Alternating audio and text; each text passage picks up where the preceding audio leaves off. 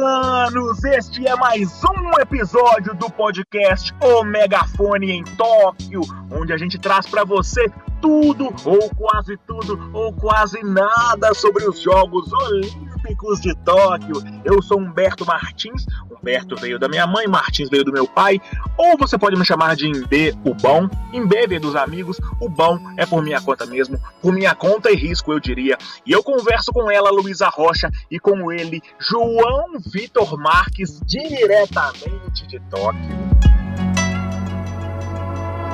Um cheiro, Humberto Martins, um cheiro, Luísa Rocha, e a todo mundo que está nos escutando em mais este episódio do podcast O Megafone em Tóquio. Pois é, hoje o tema vai ser perigoso, espero que a gente continue aqui amanhã. Ontem falamos sobre a cachaçada, né? E hoje vamos para um tema de uma certa prestação de serviços que existe na humanidade desde os primórdios até hoje em dia. Pois é, hoje a gente vai falar, na verdade, sobre um tipo de bar que, que eu não visitei, mas que eu vi é, aqui nas ruas de Tóquio e que me chamou muita atenção. Não é exatamente sobre prostituição, como o MB deu a entender e falou, assim, mas a gente vai abordar um pouco sobre esse tema, vamos falar um pouco sobre sexo e, e, e... drogas e rock and roll. Exatamente, obrigado. eu queria deixar bem claro que, assim, eu não sei porque você tá, tá com tanto é, é, melindre, né, como diria um certo ex-juiz, para falar de um tema que já começou falando assim, ó, oh, eu não visitei não, né, mas não sei o quê, né. O que, que você achou desse disclaimer aí feito por João Vitor, Luísa? Uai, Humberto, e todo mundo que está nos ouvindo. Eu achei que é um bom disclaimer. Por quê? É, ouvinte e a quem quiser saber essa informação. Quando, João? Vou contar uma pequena anedota para poder falar sobre isso. Acho que eu já ouvi essa frase. quando, quando o João mandou esse tema no grupo, achei que cabia estudar o tema, né? Para trazer conteúdo para vocês também. A gente fala bobagem, mas também traz conteúdo. E aí, o que, que acontece? Eu fui estudar o tema, ler, né? Gente, estudar não é pegar um livro de 50 páginas. Queria ter tido tempo para fazer isso por vocês, mas não foi. E aí, é, o que, que acontece? A prostituição em si é proibida no Japão. E por isso o disclaimer é importante. Porque, na minha opinião, minha humilde opinião, porque se ele assumisse aqui, quem sabe o governo japonês não estivesse escutando e ele fosse mandado embora do país. É sobre exatamente, isso. exatamente. Deixa eu vou até aproveitar aí, né, para contar mais ou menos o que, que aconteceu, por que, que a gente vai falar sobre esse tema hoje, enfim. É, eu tava voltando. Hoje o dia foi bastante. Deixa eu fazer uma pergunta. Ativo. Deixa eu fazer uma, fazer uma pergunta. É, Luísa falou que estudou o tema, né? Leu aí algumas linhas sobre o tema, e a gente sabe que tudo na vida é feito de teoria e prática. Tendo Luísa estudado o tema na teoria, João Vitor Marques, você, por acaso, fez algum teste empírico? Ou seja, estudou o na prática? Olha, Embe, eu vou deixar para responder essa sua pergunta diretamente quando a gente estiver num bar sem ser gravado e sem a conversa virar um tema de podcast. Mas deixa eu contar aqui exatamente o que, que aconteceu então, por que, que a gente está falando sobre esse tema, enfim. Hoje foi um dia bastante atípico aqui no Japão na cobertura, porque pela manhã eu fui pro atletismo, ver o Darlan Romani, o romântico, que terminou em quarto lugar no arremesso de peso. O Brasil, revezamento 4 por 100, tanto masculino quanto feminino, foi eliminado. E aí depois saí de lá correndo. Fui pro vôlei masculino semifinal contra o Comitê Olímpico Russo. Acompanhei aquela partida em que o Brasil sofreu a virada ao lado de jornalistas russos, eles gritando, vibrando, poderiam estar me xingando lá, eu não sabia o que estava acontecendo. Não foi uma experiência muito boa, não recomendo. E depois fui para a possante cobertura da escalada, que sim, é um esporte olímpico. Fui lá ver, entender qual que é, e aí na volta da escalada para o hotel, eu peguei o metrô, já estou podendo pegar o metrô, né? Já passaram-se os 14 primeiros dias por aqui. E eu me perdi no metrô. Eu... Ah, não diga. Você é um cara tão fluente no idioma japonês, olhando as placas de sinalização, conseguiu se perder? me perdi completamente no metrô japonês. E aí, quando eu cheguei na estação que fica mais ou menos aqui no bairro onde eu tô, que é Ikebukuro, eu desci de um lado errado, então eu fiquei muito longe do hotel. E aí eu precisei fazer um trajeto, uma caminhada muito mais longa e fui aproveitando, né, a passagem, fui vendo como que tava, era mais ou menos 8 horas da noite, as coisas ainda estavam abertas. E aí fui percebendo que tinham muitas lojas locais, mas também muitas lojas de marcas internacionais, redes de fast food. E eis que quando eu bato o olho numa rede grande de fast food, que eu não vou falar o nome aqui porque não estão nos pagando, eu olho para o lado e tem um bar. O nome do bar é Girls Bar. Bar de garotas, digamos assim, né? Vamos fazer a tradução mais óbvia para o português. Onde o food pode ser que não seja tão fast quanto essa rede que fica ao lado. Então, Estou certo? Não, mais ou menos. Não é exatamente assim, na verdade. Né? O que, que acontece? O prime à primeira vista, a gente vai pensar o quê? Ah, é um bar que é para mulheres frequentarem. Só que aí, quando eu baixei o olho da placa com o nome do bar e vi que várias mulheres estavam ali em frente, com roupas que pareciam cosplay, fantasias, né? não são roupas que a gente vê diariamente as pessoas usando nas ruas. E aí com placas, e nessas placas tinha lá uma quantidade X de ienes, né, de dinheiro, e logo abaixo estava lá uma quantidade X de tempo, por exemplo, 2 mil ienes por 40 minutos. Tinha um cardápio, ah, é isso que você quer dizer. Basicamente, né? E aí eu fiquei, gente, mas como assim, do lado, no meio de um centro da cidade, assim, basicamente, o que está acontecendo aqui, o que, que significa isso? fiquei curioso, né, para tentar entender o que que era. Deixa eu te e fazer fui... uma outra pergunta. De... É, é, quais eram os preços e, os, e, o, e o, digamos assim, o período? Pois é, então, a, a, a placa que eu consegui enxergar de onde eu estava era é, 2 mil ienes por 40 minutos. 2 mil ienes é basicamente, vai, 100 reais, mais ou menos.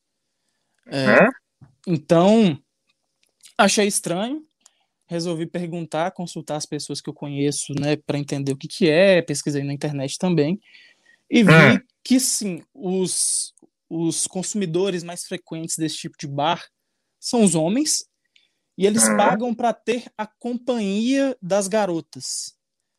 E quando eu falo companhia, é simplesmente companhia mesmo. É basicamente entrar no bar, pagar o, valor e aí você vai ter, vamos dizer nesse caso, nesse exemplo que eu citei, né? Você vai pagar 2 mil, rea... dois mil ienes, hum. vai ficar 40 minutos com aquela garota conversando, batendo papo dentro do mar. E aí você vai pagar para ela e ainda vai pagar os drinks, vai pagar a comida e vai basicamente pagar para ela ser gentil com você. Você não pode encostar nela, você não pode tocar nela. Tecnicamente, é, é, é uma forma de comprar o tempo, né? Comprar a companhia mas não é enquadrado como prostituição no Japão. Então, é, o que eu ia comentar era justamente falando sobre isso que o João estava falando. Nas minhas pesquisas, eu tava, eu fui ler e tal, e eu li um negócio que eu achei super interessante, e tô, tá aberto aqui para eu poder me consultar. É que no Japão, essa indústria do sexo, ela é mais do que só, não é, não é prostituição. Porque desde 1956, é, a lei japonesa proíbe a prostituição. Só que ela define é, isso como uma relação sexual em, né, com o indivíduo, né, obviamente, em troca de pagamento. Só que hoje em dia a maior, só que é só isso, é a relação sexual. Então as pessoas tentam arranjar para formas de burlar essa lei, pelo que eu, pelo que eu li. E aí é a maior parte serviços ofertados é justamente não envolvendo a relação sexual, que é isso que o João estava conversando. É conversa, é dança, banho, que são coisas que podem permanecer dentro da lei. E aí, é, que é, era só isso que eu queria acrescentar mesmo. É, é, muito doido, porque eu estava conversando com esses amigos meus, né, e eles me contando, eles que já moraram ou que ainda moram por aqui, contando que além desse tipo de bar em que você compra a companhia e que pra gente, né, é, é meio estranho, né, é diferente, é completamente diferente do que a gente está acostumado. É, ainda tem aqueles serviços que, por exemplo, é, o homem paga para dormir no colo da mulher, de uma mulher aleatória. Basicamente isso, para deitar você, e dormir no colo. Você, Luísa e ouvintes perceberam aí um ato falho, ou talvez nem tanto, de João Vitor falando muito diferente do que a gente está acostumado, né? Segue o baile. Eu não sei se eu entendi a piada, não sei se eu estou um pouco Ah, perdido. gente, é o os fuso horário. brasileiros, não? Eu entendi assim. Eu não sei, não sei, não sei, não sei. Agente brasileiros, quis dizer agente brasileiros. E Salvo que pela Luísa. foi essa a intenção da, da, da frase. Obrigado, Luísa. Mas também é, existe prostituição aqui, né? É, e, e, novamente, pelo que eu estava conversando com as pessoas, eles me fal... essas pessoas me falaram que muitas vezes a prostituição é disfarçada em serviços de massagem, por exemplo. Se alguém chega para você na rua, em alguns ambientes, em alguns espaços, te oferecendo massagem, muito provavelmente não está oferecendo exatamente massagem, mas sim outros serviços sexuais. E- Ou e- provavelmente essa massagem terá um final feliz. Exatamente, tem, tem essa possibilidade. E, e uma coisa que eu esqueci de citar é que nesses bares, de, nesses bares que, que a gente começou falando a respeito e tal, também, também tem muita mulher que vai. Claro que é a, a minoria, mas tem gente que vai lá, tem mulher que vai lá, sei lá, para ah, sair do trabalho, quer desabafar e não tem nenhum amigo é, disponível no momento, vai lá e paga 2 mil ienes, fica lá trocando ideia por 40 minutos bebe um pouco, paga, paga o drink para outra pessoa e, e vai embora. Eu fico imaginando quão caro deve ser a- uma terapia, né, em- no Japão, porque para a pessoa utilizar esse tipo de serviço com esse intuito de trocar uma ideia, de né, desabafar, é, é- é- como diz o João, é muito diferente do que a gente está acostumado. sobre terapia, inclusive façam terapia, é que é, não, isso não tem a ver com as minhas pesquisas, isso é mais um devaneio da minha cabeça que talvez eu corte no final. É que é, é mais do que o que eu entendo como esse negócio de companhia e etc, pagar para para ter alguém para te escutar. É, aí agora eu vou dar uma de João Vitor e filosofar as coisas. É que as coisas, é que existe uma eu falo do mundo contemporâneo como um todo, não do Japão específico, até porque eu, eu nunca fui ao Japão é, e não posso falar sobre. Mas é, é sobre uma necessidade, eu acho, das pessoas de serem ouvidas. E esse negócio de companhia que não necessariamente tem cunho sexual nisso. Eu acho que é uma forma em que as pessoas se sentem é, ouvidas, porque as relações como um todo são tem essa dificuldade mesmo, sabe? Com seus amigos, às vezes, de te escutarem e tá todo mundo numa vida super corrida, que às vezes não encontra tempo. Então, eu acho que também é sobre isso, é sobre uma, uma característica do nosso mundo contemporâneo mesmo, sabe? Uma necessidade de, ser, de se sentir escutado, de se sentir é, querido de alguma forma, sabe? Porque quando as pessoas são escutadas, elas também se sentem queridas. Então, acho que também é sobre isso. É, eu acho que nesse caso específico, né, de mulheres heterossexuais que vão lá para conversar e, e serem ouvidas, acho que se aplica bem. Uhum. Mas no caso do. A, a gente estava até conversando né, sobre esse tema antes do, de começar a gravação do, do podcast e tudo mais.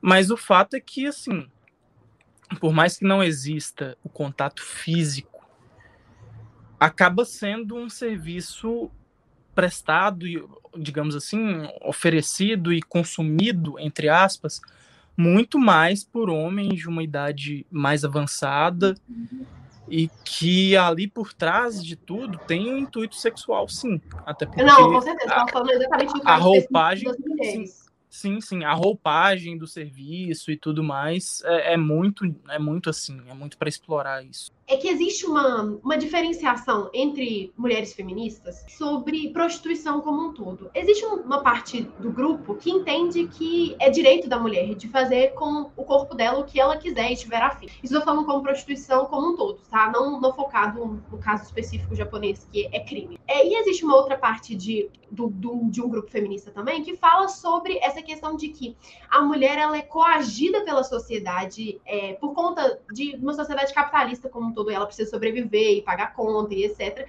Que ela tenha que vender o seu corpo. Então, uma parte acredita que é muito mais sobre liberdade, a outra parte acredita que é um pouco mais sobre exploração.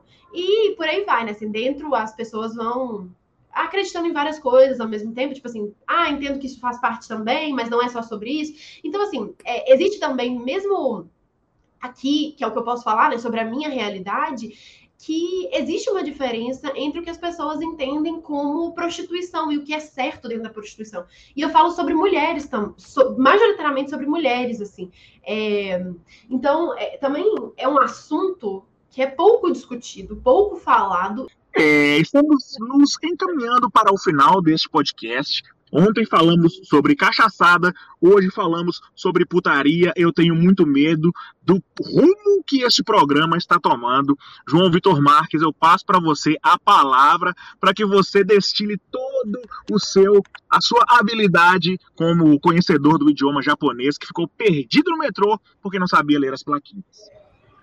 Bom, já que a gente falou, como você mesmo disse, em B, sobre cachaçada no último episódio e hoje a gente falou sobre putaria e não tocamos no assunto Jogos Olímpicos praticamente, eu resolvi trazer uma palavra que tem um pouco a ver sobre isso, mas também tem um pouco a ver sobre o que é o sangue latino, o que é a gente quando a gente está em quadra, em campo, nas competições, enfim. Todo mundo deve ter acompanhado, ou quase todo mundo deve ter acompanhado a vitória do Brasil contra as russas nas quartas de final do vôlei feminino.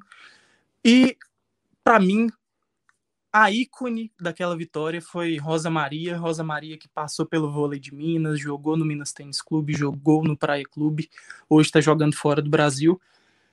E ela, não sei se você, Humberto Martins, viu, porque afinal de contas a única coisa, o único conteúdo que você consome sobre Jogos Olímpicos é este podcast, que na verdade você produz. É, Sim. Ela. Entrou... Que mentira, hein, João Vitor Marcos? Sua cara, sua cara devia ficar ruborizada da cor da sua camisa, que os nossos ouvintes não estão vendo, né? Eu gostaria também de fazer aqui um, um, um abrir um parêntese para falar em coisas que a gente não está vendo. Luísa Rocha com a sua blusa de velho furada no sovaco, com a sua calça de moletom, trabalhando num estado deplorável, eu diria. Mas siga aí com o seu relato sobre Rosa Maria, The, the Pink Mary. Enfim, Rosa Maria entrou no segundo set, terminou o jogo como uma das principais pontuadoras e teve um momento maravilhoso que foi percebido segunda pontuadora, segunda pontuadora com 14 pontos atrás de Gabi que fez 16. Por que que eu sei disso? Porque eu li a matéria de um cara chamado João Vitor Marques, chupa mundo. Muito obrigado, tá vendo? Consome segundo segundo conteúdo consumido, então. Mas enfim, a Rosa Maria entrou, fez tudo isso e teve um lance específico que chamou muita atenção da gente que, que estava lá na Arena Ariake e também da internet brasileira, que não perdoa. Teve um lance em que ela atacou, a bola foi na cabeça de uma russa, foi para fora, ponto do Brasil, a câmera fechou nela e ela soltou um belíssimo de um palavrão. Não vou repetir aqui, porque muito provavelmente tem gente muito inocente que estava ouvindo esse podcast sobre. Ah, mas eu posso descrever aqui. Eu, é, é, a narração, se não me engano, do Luiz Carlos Júnior, né, que estava no Sport TV narrando. Logo após a bola explodir na cara da russa, o Luiz Carlos Júnior falou assim: vai pedir desculpa! E fechou na Rosa Maria e ela mandou um belíssimo: vai tomar no cu! Mas enfim, é, é, eu, eu não falei o palavrão porque eu não lembrava se era este ou se era outro. Mas enfim, tudo tem, tem o mesmo sentido ali, no final das contas. E a palavra que eu escolhi significa palavrão em japonês. E muito provavelmente vai despertar alguma piada muito sem graça do nosso querido amigo Humberto Martins. as palavras que significam palavrão são as seguintes: Kitanai Kotoba Mas isso aí nem é palavrão só aí no Japão, não. isso aí. Aqui no Brasil também é conhecido. Gente, eu estou preocupadíssimo o rumo deste podcast, falando sobre cachaçada, putaria, terminando com toba, sacou? Eu já não sei mais o que será desse programa, mas eu agradeço a você, guerreiro, que ficou aqui ouvindo essa belíssima conversa até este momento. Agradeço a Luísa Rocha com a sua indumentária característica. Agradeço a João Vitor Marques que está ali rachando o bico com o microfone mutado, porque ele é um jornalista de respeito. E eu, tal qual o molejão e tal qual os japoneses, vou para a casa de massagem. Muito obrigado. A gente volta amanhã. Um beijo para você.